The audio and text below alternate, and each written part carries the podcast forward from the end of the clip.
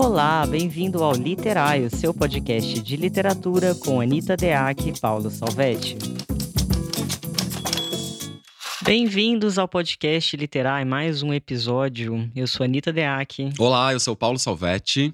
E hoje a gente veio falar de inspiração versus transpiração. Hum, pois é, quem não se inspira, hein? É, e quem não tem que trabalhar pra caramba pra fazer um livro bom, né? É, isso. a gente chamou para conversar com a gente, né, relatos nesse nosso episódio, a Graziela Brum. A Graziela Brum idealizou o projeto literário Senhoras Obscenas, que ela coordena. Ela também ganhou duas vezes o PROAC de criação literária na categoria romance e esse ano, agora em março mesmo, ela está lançando o romance Gene Pará, que é uma cidade fictícia. Inclusive, agora ela está no Tapajós para escrever o próximo livro dela. Uhum, tomando é... vários, vários mergulhos. Vários mergulhos, conversando com os botos, uma loucura. E a gente chamou também Andrea Del Fuego, que tem 11 obras publicadas, ela é traduzida em diversos países e é vencedora do Prêmio Saramago de Literatura com o romance Os Malaquias, lançado em 2011. Grande escritora e referência. Bem, então vamos ao tema. Bora. Tem um ponto interessante aí que eu acho que separa. Quando você vai para profissionalização como autor, de fato você começa a refletir muito né, sobre a estruturação do seu romance. Uhum. E alguns autores bem iniciantes, eles começam na literatura só na inspiração. E aí, inspiração aqui, eu acho que a gente tem duas acepções, né? A gente tem aquilo que nos inspira e a gente tem o estado de inspiração. Hum. Isso já aconteceu e acontece até hoje de vez em quando comigo, que é aquele momento que você sente alguma espécie de faísca, alguma espécie de estado de espírito é, e fala: não, agora eu preciso escrever. Isso aconteceu uhum. várias vezes comigo. Com o tempo, você vai aprendendo também a não depender desse tipo de estado de espírito para sentar e escrever. Uhum. Mas o autor, às vezes iniciante, ele fica só nesse estado de espírito, né? Então ele uhum. só escreve quando aparece esse estado de espírito e falta transpiração. E não é que você deva demonizar esse estado de espírito, né? Eu já tive momentos que tive esse estado de espírito, uhum. você também, né? Super tenho. É, eu, não, eu fiquei agora ouvindo você falar, fiquei pensando assim, é muito comum, né? É, é muito chavão é, a gente ouvir essas, essas máximas assim, ah, eu só escrevo quando eu tô apaixonado ou eu só escrevo quando eu sofri de um relacionamento amoroso, ou eu só escrevo quando eu acordo e o sol está. Né? Essas máximas aí, eu acho que elas são, é, de fato, como você começou a falar, elas são é, próprias de, de, de, alguém que não está ainda nessa, nesse, nessa chavinha da profissionalização.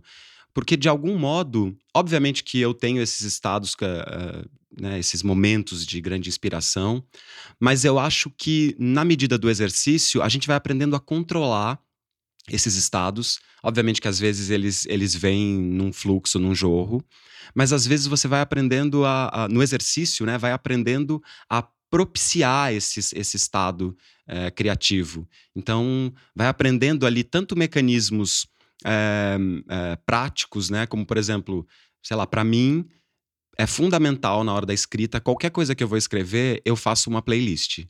Olha eu só. sou louco da playlist. E eu escuto as mesmas, por exemplo, eu escrevi Caramarfisa inteiro, escreve, escutando as mesmas músicas todo o tempo. Eu tinha uma playlist pro No Fundo do Oceano dos Animais Invisíveis também, que às vezes eu, eu ouvia algumas músicas, Romaria, por exemplo, que é uma uhum. música que eu relaciono bastante ao Pedro Naves, que é o meu personagem. Então, eu ouvia antes de escrever. Olha só. Eu, eu, eu por exemplo, o, o, um disco específico do Philip Glass, que chama Glassworks, é, foi o disco assim que eu escutei quase durante toda a escrita. E assim, tinha uma coisa. É, de, depois eu fui sacando o motivo. Inicialmente, eu, ach, eu, eu, aquilo, de algum modo, me, me proporcionava esse estado. Mas aí eu fui sacando que é, aos poucos essa essa trilha ela foi armando uma ambiência do romance para mim.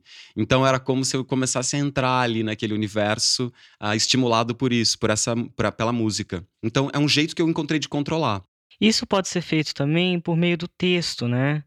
Porque em vez de ouvir uma música, de repente, você pode voltar ao último capítulo que você escreveu, ou mais de um, antes mesmo de começar a, a continuar, na verdade, o texto, porque aí essa ambientação está nos próprios capítulos anteriores, né? Você uhum. entra, de, faz essa leitura para entrar no universo do livro novamente, que foi interrompido por causa da sua rotina, etc. e aí também vira uma espécie de ambiência. Então a gente pode ter ambiência tanto no contato com a música, com a Uhum. arte, quanto em contato com, Com a própria obra, né. texto, né. Não, isso certamente é uma coisa que eu fiz o tempo todo, que é essa ideia de, eh, isso é muito importante, aliás, né.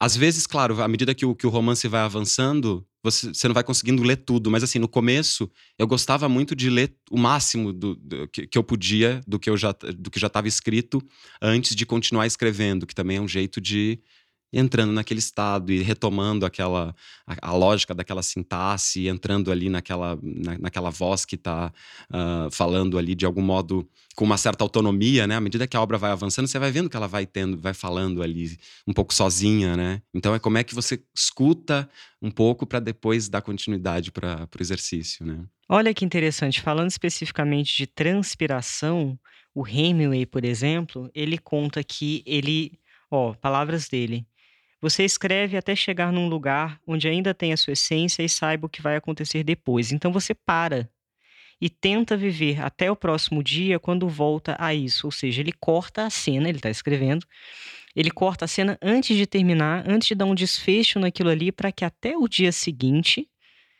ele continue pensando e reverberando aquilo ali, então também é outra estratégia, né, que se pode usar. Na verdade é maravilhosa, né, porque essa coisa de você deixar uma ação em curso, ela faz com que a ação, eh, continue em você, né. Claro, quando a gente para de escrever, por mais que a gente esteja exausto eu, por exemplo, gosto muito de escrever de manhã, de dia, então, ah, sempre sobra dia depois que eu paro de escrever, não dificilmente eu escrevo à noite e vou dormir. Eh, então, esse resto de dia que eu tenho depois que eu paro de escrever, a gente eu já fico pensando, né, já fico continua a sua cabeça fica ali operando. Mas nessa lógica aí do do Hemingway é maravilhosa, porque, eh, você deixa a ação ali, eh, numa espécie de uma suspensão, né, então é muito boa, hein. Tem outro pulo do gato nessa, que é o seguinte, tira um pouco da ansiedade de você saber o que você vai escrever no dia seguinte, porque afinal de Uhum. contas você já tem, você já sabe como vai terminar a cena, Ah, isso você é só não bom. terminou. Então tira aquela ansiedade do branco. É uma Uhum. excelente estratégia pra tirar a ansiedade do branco, né.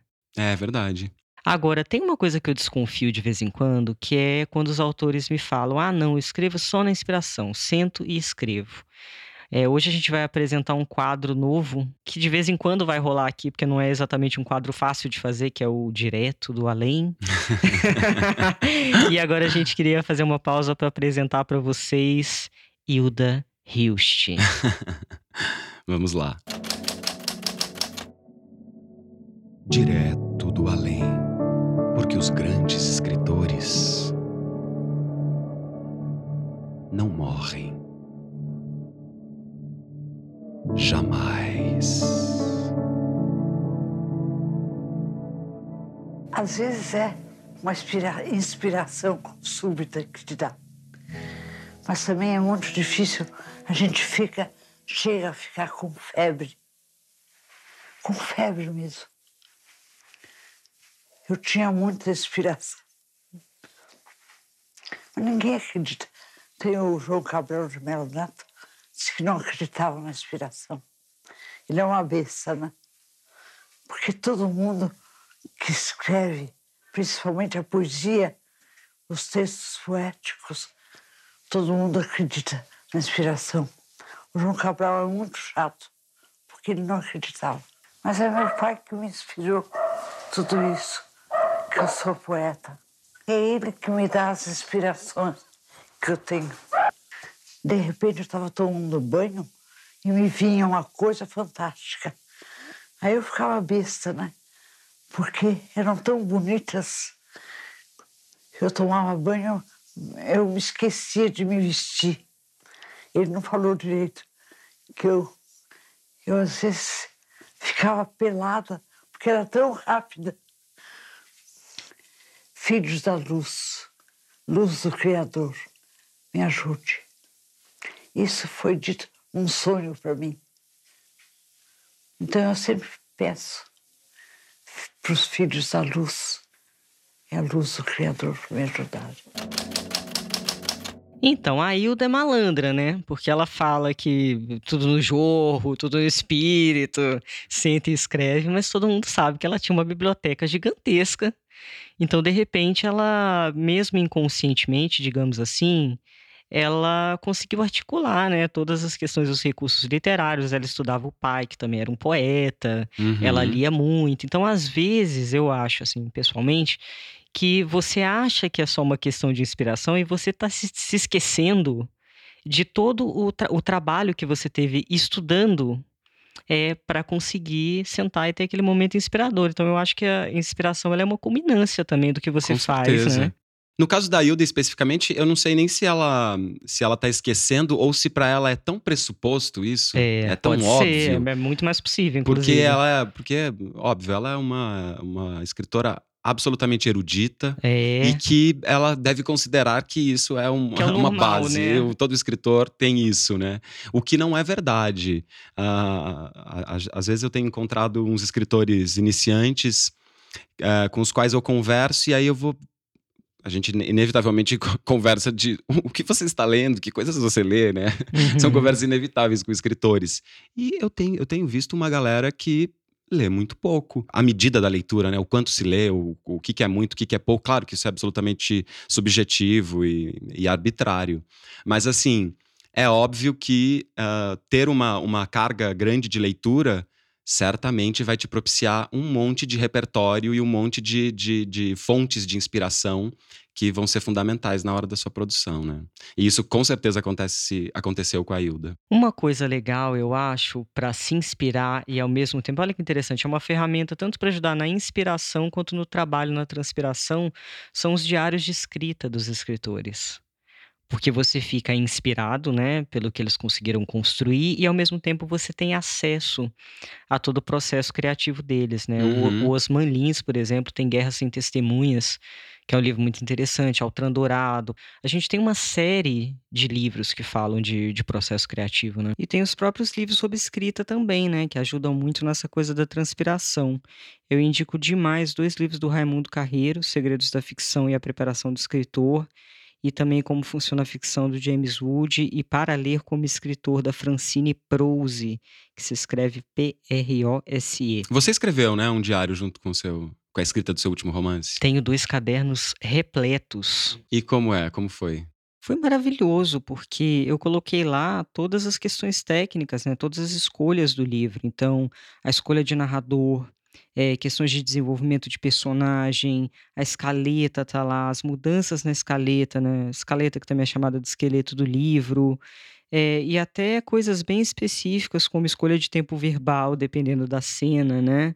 É, para a construção de personagem, porque o tempo verbal tem uma relação com a construção de personagem, não se fala muito nisso. Uhum. É, e aí eu tenho esse percurso, eu volto a esses cadernos, inclusive, para entender é, o meu o desenvolvimento do meu pensamento em relação ao livro. É muito legal. Uhum. Não, eu imagino, eu, por exemplo, não tive ainda o hábito de fazer, ou a, a experiência de fazer um diário. Mas o, o, tempo que eu acompanhei a sua escrita, que eu, que eu acompanhava ali você comentando sobre os seus diários, ou lendo até alguns trechos, é, eu sempre pensava isso, como é importante essa clareza nas tomadas de decisão, né? Claro, nem todas as decisões precisam ser assim tão medidas, isso não, não é uma regra. E né? algumas você só descobre, é, descobre depois, né? É, você algumas você só descobre depois, depois com é. certeza. É. Mas assim, por outro lado, eu acho que isso também é uma parte, uma parte importante do que a gente está chamando aqui de transpiração, que é esse, esse trabalho que está. Uh, um, sei lá se é por trás, mas é um pouco é um pouco esse background mesmo do que tá eh, do próprio processo da escrita do livro, né? Ah, e tem um ponto super importante que às vezes assim, levado pela inspiração, o autor iniciante, por exemplo, ele vai escolher um narrador com o qual ele tem maior afinidade. Então, geralmente vai para a terceira ou para a primeira porque se sente mais confortável. E muitas vezes ele não se pergunta que narrador é o melhor para aquela história. É aí que entra a reflexão. Uhum. Entendeu? Porque o narrador melhor para a história não necessariamente é o narrador com o qual você se sente mais confortável. Exato. Né? Como a escolha de, do, do narrador é fundamental quando a gente pensa num, num, em prosa, né? Romance ou conto é fundamental o narrador, porque o narrador é, é, é, é uma chave. Uh, é, é, é, na verdade, a chave de diálogo direto com o leitor, né? Quem vai falar as coisas para o leitor é o narrador. E escolher bem esse narrador, ainda mais quando é um narrador em primeira pessoa, Apesar que os narradores em terceira pessoa também têm tem tanta, tantas possibilidades de, de complexas quanto em primeira pessoa. Mas em primeira pessoa, quando, especialmente, que são os que eu gosto de trabalhar, é, como é importante você escolher quem é e, e, e conseguir definir um pouco esse lugar de enxergar, esse ponto de vista para que a história uh, não seja o seu ponto de vista, mas que tenha ali esse pulo do gato do ponto de vista do narrador como estratégia de exploração, né? Super. E, e é uma coisa absolutamente trabalhosa, né? Super isso. trabalhosa, há que se estudar, porque dentro dos narradores tradicionais a gente tem umas oito, se não me engano, variações de tipos de narrador possível, né? Dentro da terceira pessoa são vários tipos uhum. que você pode colocar ali, né? Tem o aproximado, tem, enfim. Não, vou, não vamos ficar dando aula aqui que não é objetivo, vai sim, estudar. Sim, mas são muitos, né? Você pega, por exemplo, o, o, o narrador que está ali, é, você, você precisa ficar de olho mesmo se é um de terceira pessoa, porque às vezes ele está tão próximo do personagem, né? Então, é aquilo que a gente falou no episódio da autoficção, né? A gente gravou já um episódio uhum. de autoficção com participação do Ricardo Lises e o Thiago Ferro, ainda vai ao ar. E aí a gente comentou lá sobre o filho eterno do Cristóvão Teza. Ele constrói um narrador é, em terceira pessoa para contar uma experiência pessoal. Então, apesar de estar tá na terceira pessoa, né, uma autoficção biográfica, é um narrador que é bastante aproximado, ele conseguiu essa proeza. Pois é, exatamente.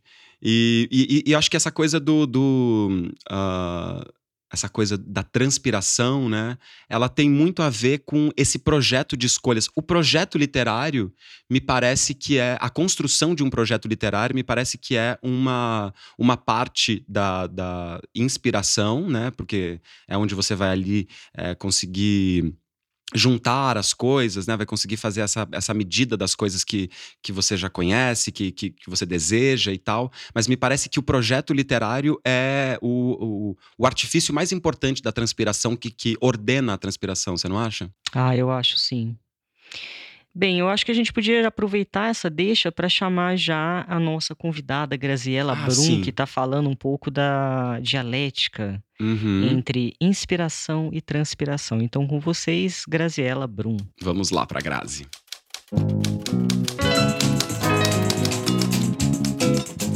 Olá, Anitta Deac, Paulo Salvetti, muito obrigada pelo convite. Vocês estão de parabéns pelo podcast sempre tão importante, ações literárias que estimulem pessoas tanto para a leitura quanto para a escrita. E eu estou muito contente em participar desse podcast, fazer essa interlocução literária com vocês, justamente nessa temática, na temática desse podcast, que é inspiração versus transpiração. Combina tanto comigo, eu estou sempre falando disso nas redes sociais, no meu próprio podcast, sobretudo de inspiração, esse lugar onde a gente, né, a gente busca a nossa narrativa, busca o que escrever, o que falar, sobre o que falar, né? Sobre como construir também. E quando eu falo de inspiração, eu penso muito no Edgar Allan Poe, no começo do século XX, um grande poeta, mas também um influenciador de artistas, que nos fala sobre ação combinatória. Então, quando a gente fala em inspiração, a gente está falando de evocar memórias, de experiências, de leituras e tudo isso, né, com as nossas conexões neurais, a gente busca então a parte de criar. É importante que se diga que a inspiração e a transpiração, elas estão dentro de um ciclo. A inspiração alimenta a transpiração e a transpiração alimenta a inspiração, ou seja, é uma retroalimentação. Você não vive só de inspiração, você não escreveria nada porque viveria só no campo das ideias, sem concretizar. Então, quando é, vocês escolheram a temática desse, desse podcast, achei muito feliz, porque sim, você precisa transpirar para que tudo isso que você está buscando de inspiração sirva na hora do processo de transpirar, né?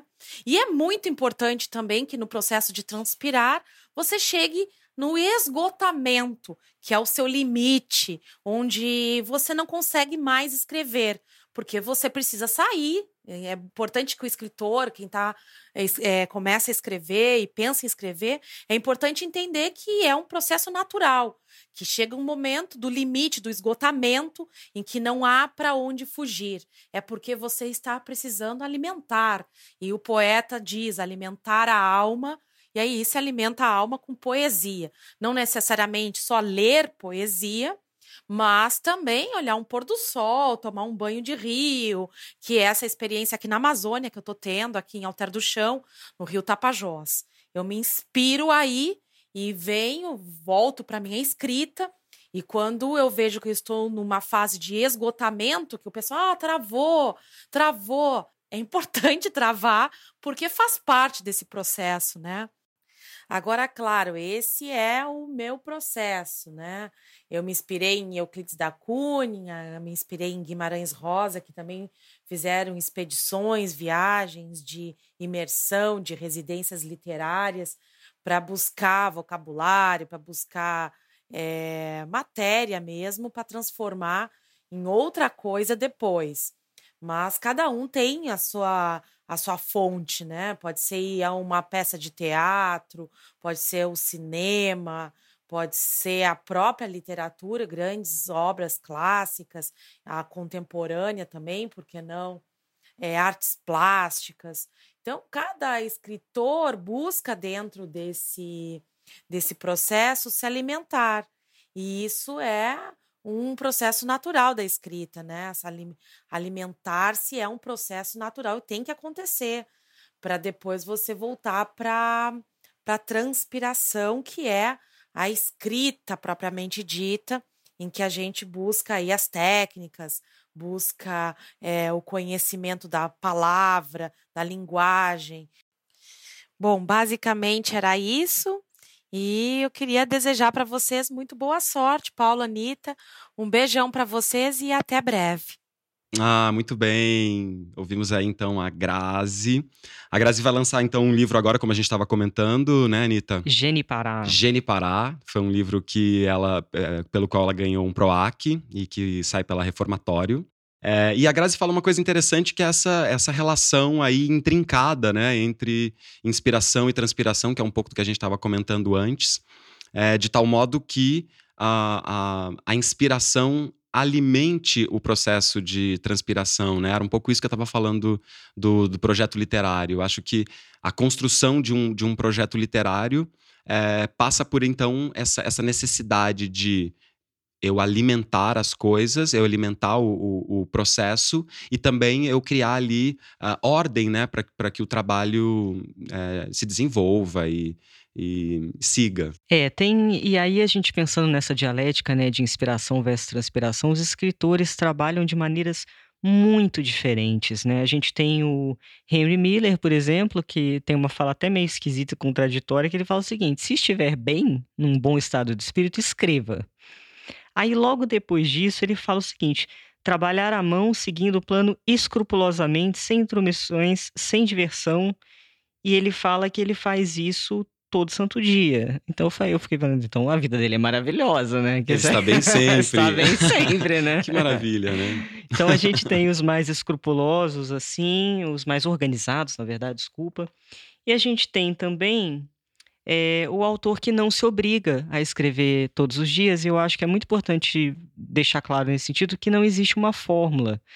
Eu, por exemplo, no, na concepção do No Fundo Oceano dos Animais Invisíveis e na escrita, eu nunca me obriguei a escrever todos os dias.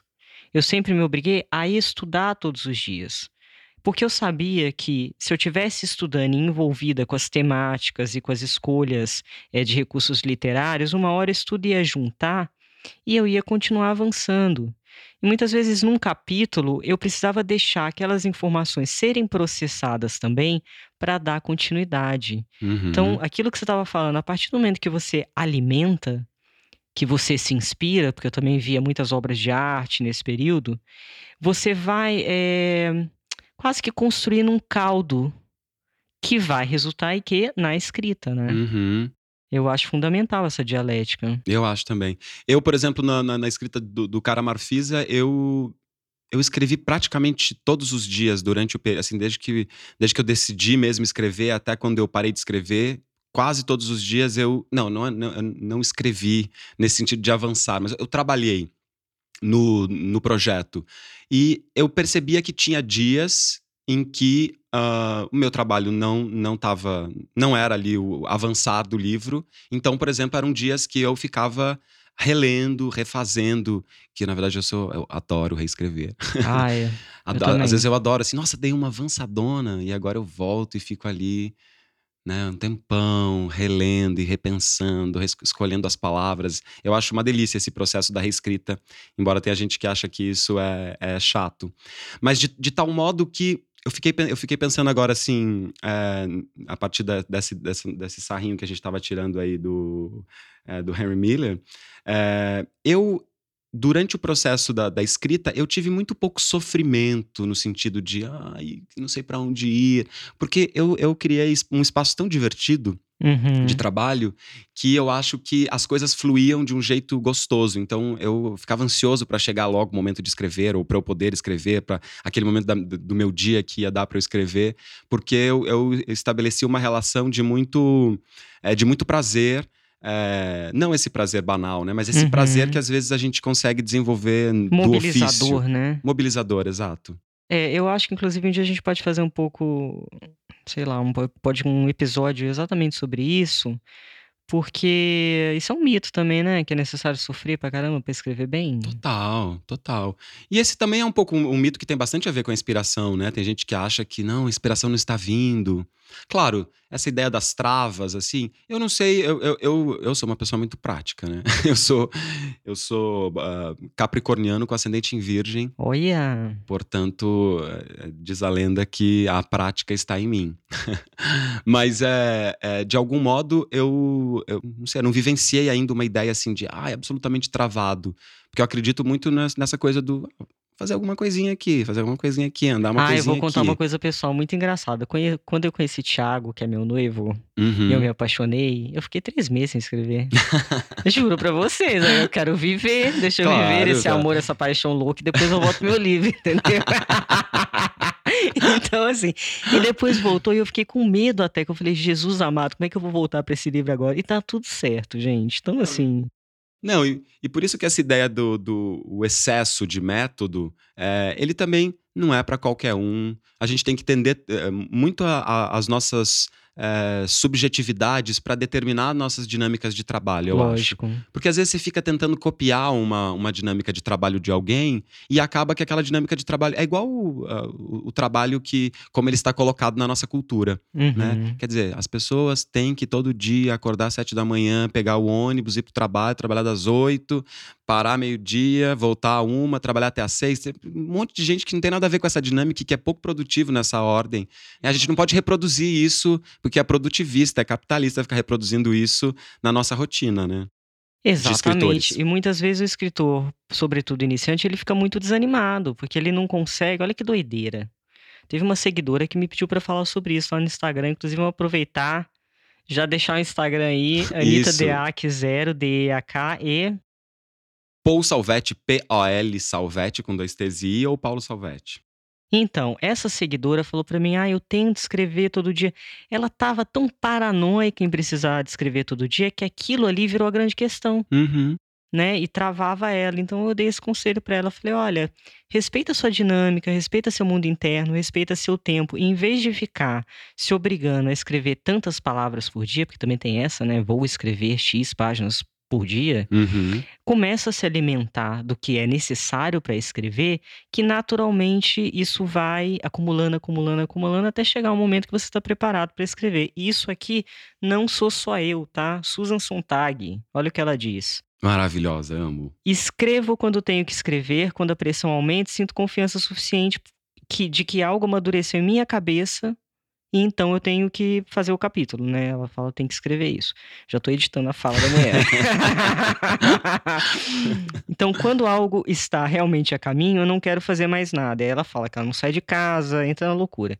Na maioria das vezes me esqueço de comer, durmo muito pouco. Ai, deixa eu contar uma história engraçada. Conte. No fundo do Oceano dos Animais Invisíveis, Pedro Naves, que tá na guerrilha, no meio do Araguaia e etc.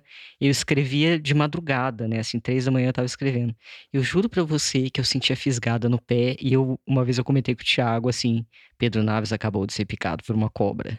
Aff. Aconteciam as coisas muito, muito doidas. É, mas essa relação corporal, né? A gente vai.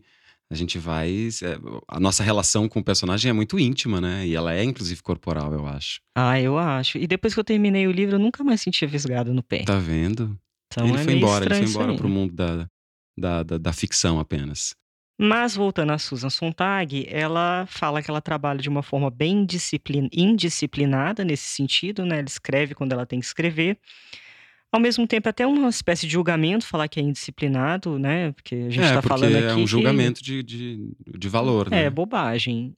E ela mostra pra gente que transpiração, ou seja, a hora de trabalhar, não significa necessariamente sinônimo de organização estruturada, né? Essa coisa Uhum. de escrever todo dia X páginas, etc. E se é teu caso, meu querido, minha querida, tá tudo bem. É, que é o caso, por exemplo, do nosso querido Murakami. O Murakami, tudo bem, né? não, é, cumprindo ali o, o estereótipo que a gente já tem no ocidente do- dos orientais. ah, o Murakami ele diz o seguinte: quando estou em modo de escrita para um romance, eu acordo às quatro da manhã e trabalho por cinco ou seis horas. À Lindo. tarde, corro por 10 quilômetros ou nado 1.500 metros. Meu Deus. Ou faço os dois. Mantenho tal rotina todos os dias, sem variações. Que Tá bom inferno. pra você? Não é à toa, né, que ele escreveu, por exemplo, o um Q84, que eu amo. Caçando carneiros, eu amo. Caçando Carneiros eu não li. Ah, mas um Q84 que eu devorei, assim, achei maravilhoso. E é um livro super complexo e... Assim, com... ah, são três volumes, eu não ach- nem achei todos tão bons, mas assim, no geral, achei incrível. Mas assim, dá pra você ver que é um trabalho de muita transpiração. Meticuloso, né? É, sim. Mas, entretanto, ah, o, o- que dá a entender, né, num- numa declaração dessas, é, e tem uma, tem uma história também de que o Murakami, em algum momento da vida, ele resolveu parar a sua vida e se tornar escritor, e ele definiu essa rotina, provavelmente porque é a rotina que ele ah, prefere no campo do prazer também. Ele deve achar isso uma maravilha. Engraçado, eu me identifico com ele, não no sentido de escrever todos os dias, mas quando eu escrevo e eu reescrevo muito, tanto que no fundo foram três anos para fazer, é, eu sou muito meticulosa. Então aí- ali sim eu fico em cada palavra, é uma reflexão muito profunda. É, o que acontece é que ele faz isso todo santo dia, né? Não sei como é que ele aguenta, pelo amor de Deus. Uhum. Mas tem uma coisa também que, que a gente tem que considerar que é, é, algumas, algumas almas privilegiadas nesse mundo, elas conseguem ter uma vida dedicada à produção literária e ponto. O que não é o nosso caso, É, infelizmente. infelizmente tem que editar no meio se a gente pensa, se talvez a gente, se, se eu não Quer tivesse dizer, que fazer, calma, calma, senão eu vou me fuder muito. Hum. Infelizmente não, felizmente, gente, que eu adoro editar, só, só essa parte. não, é só porque às vezes também vira um mito isso, né? O mito do escritor que só escreve, porque quase ninguém consegue ser um escritor que só escreve, então todo mundo acha que é é um grande desejo. Mas de fato, talvez, se eu pudesse ser um escritor, só um escritor, né? E se eu quisesse ser só um escritor, talvez eh, fosse possível uma rotina mais próxima dessa do Murakami. Mas, é, enfim, são contextos, né? Lógico, e são escolhas também, né? E São tem a ver com a escolhas, claro. personalidade do autor também, né? Sim. É, Paulo, eu queria te perguntar um pouco nesse processo de tanto de inspiração quanto de transpiração, se no seu caso é um processo assim muito solitário e pessoal ou se você troca com as pessoas. Inegavelmente, a criação literária ela tem processos solitários e ela tem que ter. né? É, é- é preciso que tenha, porque a gente precisa estar consigo no momento da escrita, porque a escrita eh, é uma coisa que parte principalmente de nós escritores. né? Então, eu acho que os processos solitários são ah, essenciais. Mas, às vezes, tem uma supervalorização desses processos, né? Como processos solitários. Eu não acho que é nada solitário e eu não fui nada solitário durante a produção da minha literatura até agora, mesmo porque eh, eu, em- em vários momentos, fui encontrando espaços de compartilhamento, mesmo em processo, que foram fundamentais, inclusive, para revisões dos projetos do projeto literário, ou mesmo para. Eu estava escrevendo meu primeiro romance, à medida que eu tinha lá, sei lá, quatro capítulos, eu precisava mostrar aquilo para alguém para pensar junto comigo. E aí, né? Eu, eu não tinha. Uh, não me sentia nem um pouco à vontade de, de achar que aquilo era bom ou, ou não era bom sozinho. Então, as trocas para mim foram fundamentais e eu acho que elas são fundamentais. Pensar que a literatura é uma coisa que se faz absolutamente sozinho, para mim é, é, um pouco uh, uma lenda, assim. Eu acho que a gente, se quiser fazer sozinho, óbvio, também é uma possibilidade. Mas acho que há muitos caminhos de, de, de compartilhamento possíveis. É, no ano passado, por exemplo, eu compartilhei muito, então eu li bastante trechos é, do No Fundo do Oceano Animais Invisíveis. Esse título é longo pra caramba. Mas é, é lindo. É lindo, poético, né? Uhum. E, e, esse compartilhar foi muito importante. Alguns amigos também leram e também tiveram os leitores beta com quem eu dividi essa minha última versão do, do texto. E também me deram feedbacks e, e foi muito, tudo, tudo muito maravilhoso. É, para mim, pessoalmente, às vezes é um pouco complicado, porque eu sou uma pessoa rancorosa. eu tenho um caderninho preto mental onde eu anoto o nome. Então, por exemplo, alguns amigos, a maioria, amém, leu o meu livro. Os outros que não leram, eles estão, estão pulsando. pulsando no meu caderninho. Eu escrevo os nomes e acontece. Ah, não, gente, que eu acho um absurdo, assim, gente. Amizade serve para isso, sabe? Você não vai ler o livro da, da pessoa que, porra, Sim. divide, compartilha as coisas com você, é o fim da picada. Mas uhum. tirando o rancor da história, vamos voltar. A gente queria chamar a Andréa Del Fuego, que vai falar um pouquinho também desse compartilhar, o quanto isso é importante tanto para a transpiração quanto para a inspiração. Vamos lá ouvir a Andréa, maravilhosa.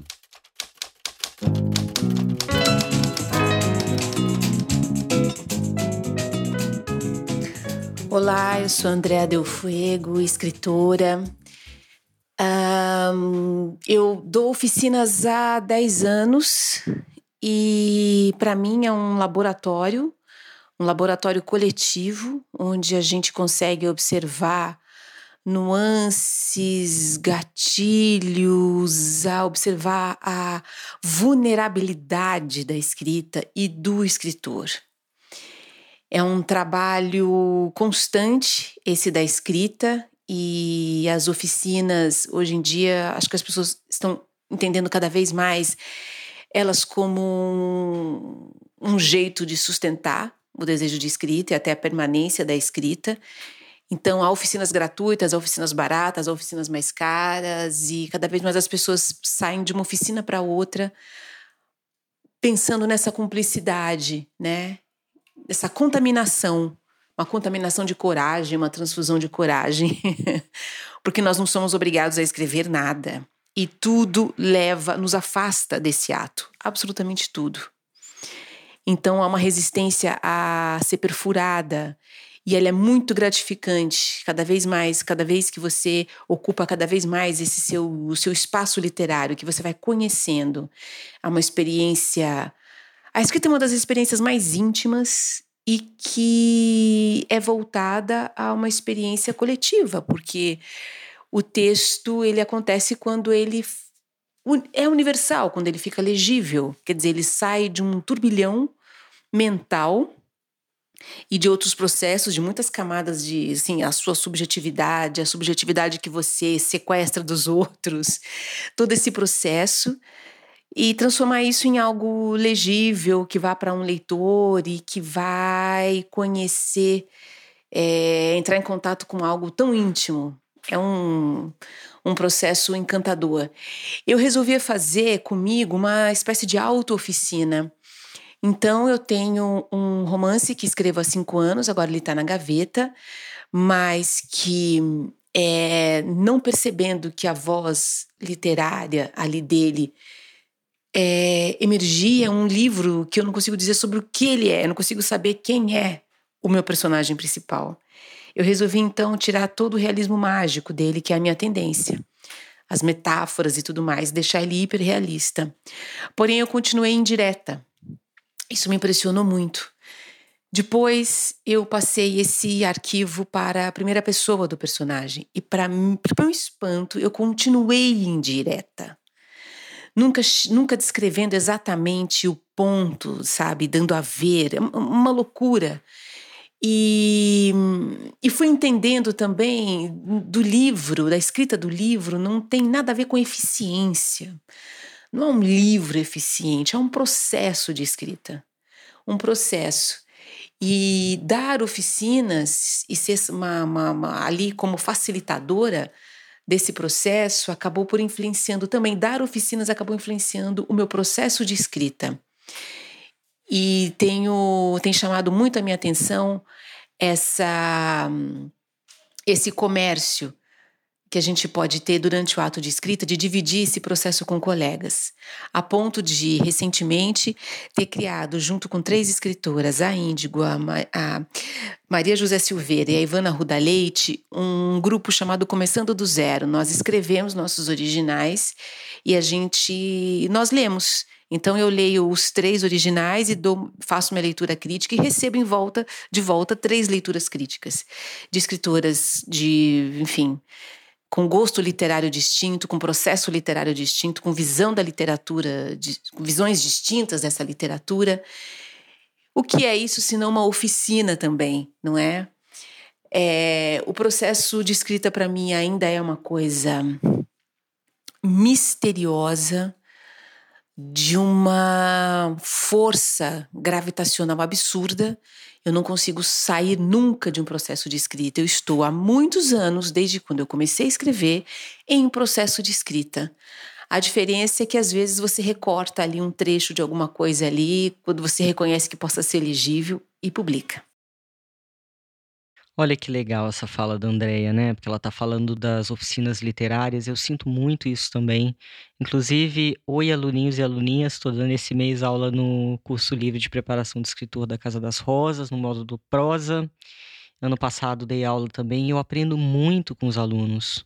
Ajuda muito o meu próprio processo de escrita, porque na hora que eu vou analisar o texto deles, eu me deparo com questões que às vezes eu levo para minha obra também. Uhum. Então, pelo menos no meu processo, não é nada sozinho. É, eu também. Eu, por exemplo, tive. A primeira oficina literária que eu fiz foi com a Andrea Del Fuego, que foi demais, Andrea Del Fuego. Inclusive, eu estava já começando a escrever Cara Marfis. Na verdade, já tinha, já tinha um bom pedaço. E a gente, inclusive, leu um pouco. Ela foi super generosa, foi incrível. Então, essa troca que ela está falando, eu também senti, inclusive com ela e com o grupo que a gente teve ali nessa oficina. E depois também, o ano passado, eu também fiz parte do clipe lá na Casa das Rosas. E foi também um espaço super potente de, de trocas uh, que me faz acreditar muito nessa ideia de que não é, não é sozinho, que é, pode ser sozinho, mas não precisa ser sozinho, né? O processo de criação. Ah, eu quero falar uma coisa importante, sim, porque eu, eu vivi um pouco isso e isso é uma dica boa para escritores iniciantes. É, tome cuidado também na hora que você for compartilhar o seu texto, para você entender a partir do que o seu colega analisa o seu texto. Porque muitas vezes as pessoas têm muita dificuldade de saírem daquilo que elas estão fazendo, do estilo delas, do jeito delas contarem, das escolhas que elas fazem, e olhar o seu texto dentro da proposta estética que ele tem. Isso é fundamental. Quando você vai ler um texto de um colega, você precisa entender o que ele quis com aquilo, uhum. e não só jogar os seus próprios parâmetros para cima daquele texto. Então, toma cuidado, porque muitas vezes você vai fazer uma mudança que não faz sentido para você, uhum. que está só no olhar do outro. É aquela história de que é, nem todo mundo é leitor de tudo, né? Uh, às vezes o, o, jeito de eu ler o seu romance uh, pode uh, eu, eu, posso não ser a pessoa certa para conseguir entender tanto o seu processo ou mesmo uma, por questões de gosto literário de né, opções estéticas e tal e acho que ainda ainda falando um pouquinho da, da fala da Andrea Del Fuego tem uma coisa legal que é isso por exemplo que ela esse coletivo que ela tem com, com as outras escritoras né? É interessante porque, imagina, são autoras maduras, né? São autoras que já têm uma, uma trajetória e, obviamente, que, que elas têm uh, particularidades e, enfim, cada uma tem um jeito de olhar a literatura, sabem é, avaliar. Ah, com certeza. No grupo da Andrea, inclusive, só para deixar bem claro, eu não estava me referindo ao grupo ah, não, dela, não, né? Sim, sim. Deixa é, bem claro isso, logicamente, não acontece lá, porque são pessoas muito tarimbadas. É, então, possivelmente lá tem justamente esse olhar, apesar de eu fazer, eu seguir uma linha específica, eu ter o meu jeito de escrever, as minhas técnicas, né? Andrea estava até falando de uma coisa muito interessante do quanto a transpiração, o trabalho em si faz ela colocar em questionamento, né? Uhum. Eh, algumas escolhas que ela faz, ela fala que ela percebeu que ela era muito indireta, então como é que eu posso deixar de ser indireta? Eu vou eliminar as metáforas, quer dizer, ela fez todo um trabalho em relação a esse sentido. E eu tenho certeza que mesmo as outras, tendo linhas diferentes, visões diferentes, souberam entrar, né, também entender qual é a proposta da Andréia para poder dar uma devolutiva para ela em relação ao próprio texto. E o quanto isso é importante e o Uhum. quanto isso é raro, Paulo. É, imagino. É é também é difícil, a a gente sabe, né, é difícil encontrar leitores para o para o no ainda mais quando você tá escrevendo um romance, né, porque não não é uma coisa rápida ler um romance, aí você lê um romance para ver, pra comentar ainda, né, pra saber, é uma é uma atividade, eh, de fato é é é quase raro, né, então tem que super se valorizar, escolher bem e valorizar as pessoas que leem, mas também entender que é isso, cada um lê dentro de uma perspectiva subjetiva, isso é inegável, né. Sim. E ainda tem uma uma tem uma uma tem uma uma tem uma uma uma coisa que eu achei incrível é pensar isso, assim, essa disposição da da Andréia incansável, né, quando ela conta aí do processo dela desse livro que já tá aí escrevendo há um tempo e que agora, eh, tá engavetado, eh, me fez lembrar um pouco da ideia de o Deleuze, eh, um pensamento, né, de que ninguém cria nada à toa, ninguém cria nada por acaso. Do nada, né. Do nada, né. A gente sempre é movido por uma necessidade. Ele diz até assim: "Um criador não é um ser que trabalha pelo prazer. Um criador só faz aquilo que tem absoluta necessidade". Essa ideia de necessidade, pra mim, é tão importante. Essa necessidade também não é algo palpável, né. E também não é aquela coisa romântica, né, de: "Ai, se eu não escrever eu vou morrer". Não, meu querido, você não vai morrer. Não, você não vai morrer, com certeza não. Mas, hã, eu sinto isso no que a Andréia nesse relato da Andréia, porque me parece que ela tem tão forte essa necessidade É, eu falo que a literatura também tem a ver com o movimento psíquico interno, Hum. eh, que você deixa ali na roda até terminar aquele livro, né. Então a história de um livro sempre conta uma história por trás que nem sempre a gente tem acesso a ela, que é essa história do movimento interno. Muito bem. E, bom, acho que a gente tá quase se encaminhando para o fim aqui. Uma última citação, Uhum. hã, agora da Sylvia Plath. Eu eu faço parte de um de um coletivo teatral chamado Vulcão Criação e Pesquisa Cênica, junto com parceiras maravilhosas. E uma das peças desse coletivo se chama Pulso, a partir da vida e da obra da Sylvia Plath, que foi criada a partir dos do dos poemas da Sylvia Plath, hã, do romance Redoma de Vidro e também dos diários e das biografias que tem dela. E um trechinho da peça que eu trouxe aqui, que é um trecho adaptado de um de um dos diários dela, tem uma coisa que me chama muita atenção, eu gosto muito de dessa cena na peça inclusive, que quem faz é Elisa Volpato, maravilhosa, dirigida pela Vanessa Bruno. É um momento em que a Sylvia se dá conta, a Sylvia Plath, ela se dá conta de que ela achava que tinha um estado criativo ideal, mas quando ela experimenta um outro, ela percebe que aquele outro é muito mais potente. Eu vou ler aqui um trechinho. Ela diz assim: "Quando eu estava vivendo num estado de felicidade doméstica, sentia um nó na garganta. Agora que minha vida doméstica é um caos, até eu conseguir uma empregada permanente, vivo como uma espartana, escrevendo com muita febre e produzindo coisas que guardei trancadas dentro de mim anos a fio. Sinto-me perplexa e com muita sorte. Eu sempre me dizia que era o tipo de pessoa que só é capaz de escrever quando tem o coração em paz, mas não é verdade. Desde que ele foi embora, a musa veio morar aqui." Olha! Maravilhosa, né. E ela tá se referindo então ao momento que ela se separa do Ted Hughes, né, eles ele ele eles foram casados e daí, enfim, por por conta de uma traição, eles se separaram, e a vida dela virou um caos nesse momento, mas esse caos fez ela se encontrar num estado criativo outro, né. Então, só pra gente pensar que às vezes, hã hã, o nosso domínio o domínio a nossa impressão de domínio sobre o estado criativo nem sempre é tão assertiva Às vezes assim. é uma falácia, né. Às vezes é uma falácia. E e agora você tocou num ponto importantíssimo, que é até um ponto legal pra gente fechar esse episódio, que é o seguinte: se você faz sempre as mesmas coisas da mesma maneira, dependendo da sua personalidade, do seu movimento interno, isso pode fazer com que você perca a sua criatividade. Uhum. Né, se você é uma pessoa mais livre, se você é uma pessoa que precisa, eh, não da rotina pra estar no estado voltando àquela questão do estado de espírito, que também pode acontecer, né, não é fundamental pra que você escreva um romance, mas pode acontecer e tá tudo bem. É importante você realmente mudar um pouco os seus movimentos, às vezes até em relação à própria vida, como aconteceu com a Sylvia, né. Exatamente. A, e a, a gente está também atento, né, a, a, a, que as mudanças acontecem e que a gente vai se transformando ao longo da vida e também o processo criativo e a nossa literatura vai se transformar junto, né? Ou seja, não tem regra, né? Não tem regra. Paulo, esse, a gente não vai entrar nessa linha, gente, de cagar regra para vocês. É muito melhor problematizar do que dar receitinhas de bolo, né? Com certeza. E a gente vai acabar com aquele trechinho, então? Ah, não, desisti. Só porque eu desisti. eu desisti porque eu já escrevi. Eu vou pedir para vocês irem na www.vicevelho.com. Procurem um texto meu chamado Inspiração versus Transpiração. Lá tem um trecho do diário de escrita do Osman Lins, que se chama Guerra Sem Testemunhas. Então, eu vou deixar para vocês irem lá. Muito bem. E é ótimo esse texto porque ele também sintetiza muitas ideias que a gente discutiu aqui por uma outra perspectiva, até um pouco mais técnica. Isso. Então, que, que vale super a pena ler a Anitta Deac lá na Vício Velho. Então, show, queridos. Até o próximo episódio. Até o próximo.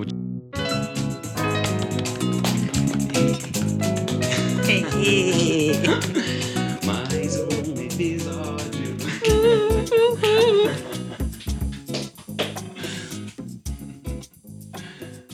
Viva! Onde é perto?